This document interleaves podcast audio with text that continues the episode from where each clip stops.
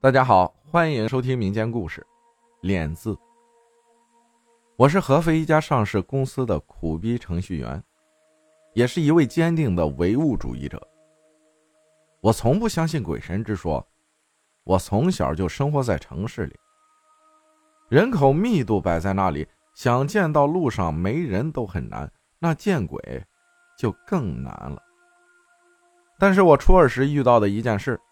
这件事让我对这个世界有了不一样的看法。当时我成绩不错，各方面都挺讨长辈喜欢的，就一点不好，我字写的很丑。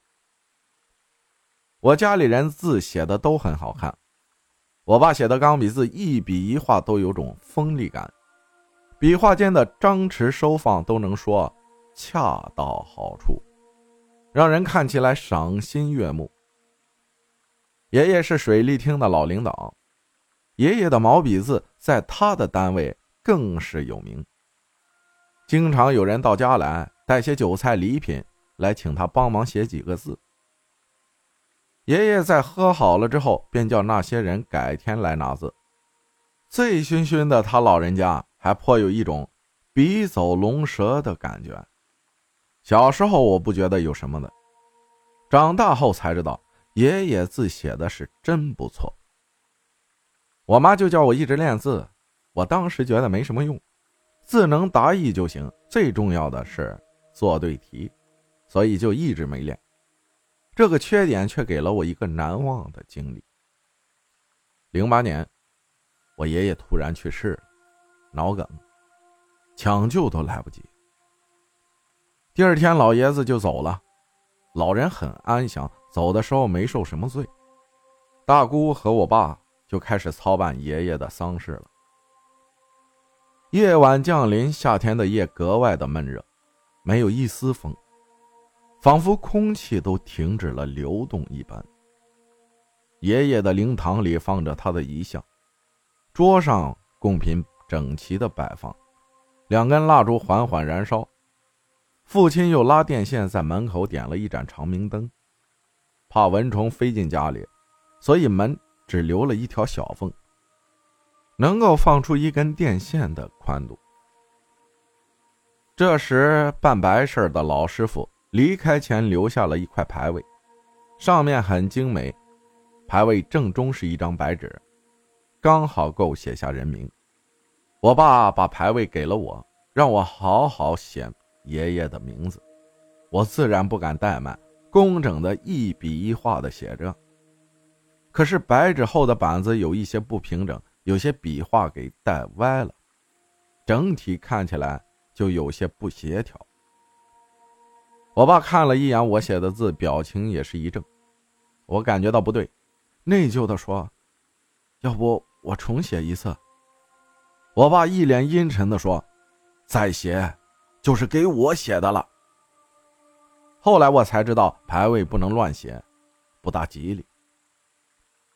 奶奶连忙打圆场说：“没事大孙子写的，老头子喜欢。”我爸也就没说什么，阴沉的将爷爷的牌位放在了遗像下，跪在蒲团上磕起了头。我深感愧疚，爷爷写了一辈子好字。却被我弄得得了这么个丑字牌位。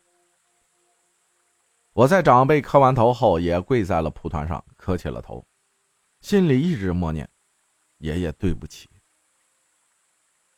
守灵的夜格外寂静，烛火映照在大家脸上，显得格外沉闷。只有奶奶和爸爸有一搭没一搭的聊着天偶尔妈妈会安慰几句。人死灯灭，活人要继续生活之类的话。奶奶则一阵一阵啜泣着。凌晨三点左右，我爸叫我和我妈去躺一会儿。我也是实在熬不住了，就点点头。刚起身，遗像边的蜡烛灭了，第一根灭了之后，我看向第二根蜡烛，心里就觉得很奇怪。蜡烛的火苗根本不是被风吹灭的，火苗没有一丝摆动，仿佛就是蜡烛周围的空气被抽去了一样。火团急速的减小，消失不见。在最后一抹光消失的前一秒，我看见了遗像里爷爷的神情，仿佛透出一种埋怨与失望。下一刻，门外长明灯的光亮已经照亮了室内，我可以确定没人去过那里。那里，爸爸为了防蚊虫，只留了一条穿出电线的缝隙，现在却门庭大开。那不是风，我确定。那老式防盗门的卡色与分量，我是知道的。奶奶看了一眼牌位，若无其事的叫我：“孙子。”给你爷磕几个头。我瞬间回过神来，在蒲团上卖力的磕头。我爸也是站了起来，没有坐下，就好像在让座一样。几分钟过后，奶奶叫我爸把蜡烛点上，把门关上。很顺利，点燃蜡烛，咯吱一声带上了门。事情就这样过去了。我爸第一次学会网购，他买的是一本字帖，送给了我。我也是，哪怕学习任务再重，每天也会抽十几分钟描字帖。哪怕高三，我一周也一定会描几篇字帖。老师问我为什么，我只说能静心，老师也就不问什么了。每年清明去给爷爷烧纸时，爸爸总会挑几片字帖跟着纸钱一起烧去。最后一次，我爸烧的是我大学录取通知书的复印件，满脸轻松。那年爷爷来没来我不知道，我只知道，长辈的奇迹不可辜负。感谢 Z 分享的故事。哥们儿们、姐们儿们，我来给大家谋福利了！来喜马双十一体验缤纷会场爆款低价，快跟我买不迷路！讯飞的骨传导耳机，曼丽翠的翡翠挂饰，小米移动电源，这几样好物是我精心挑选，还有居家三 C 数码、美妆、零食，各种好物都在主播精选会场。赶紧扫下面的二维码去看看吧！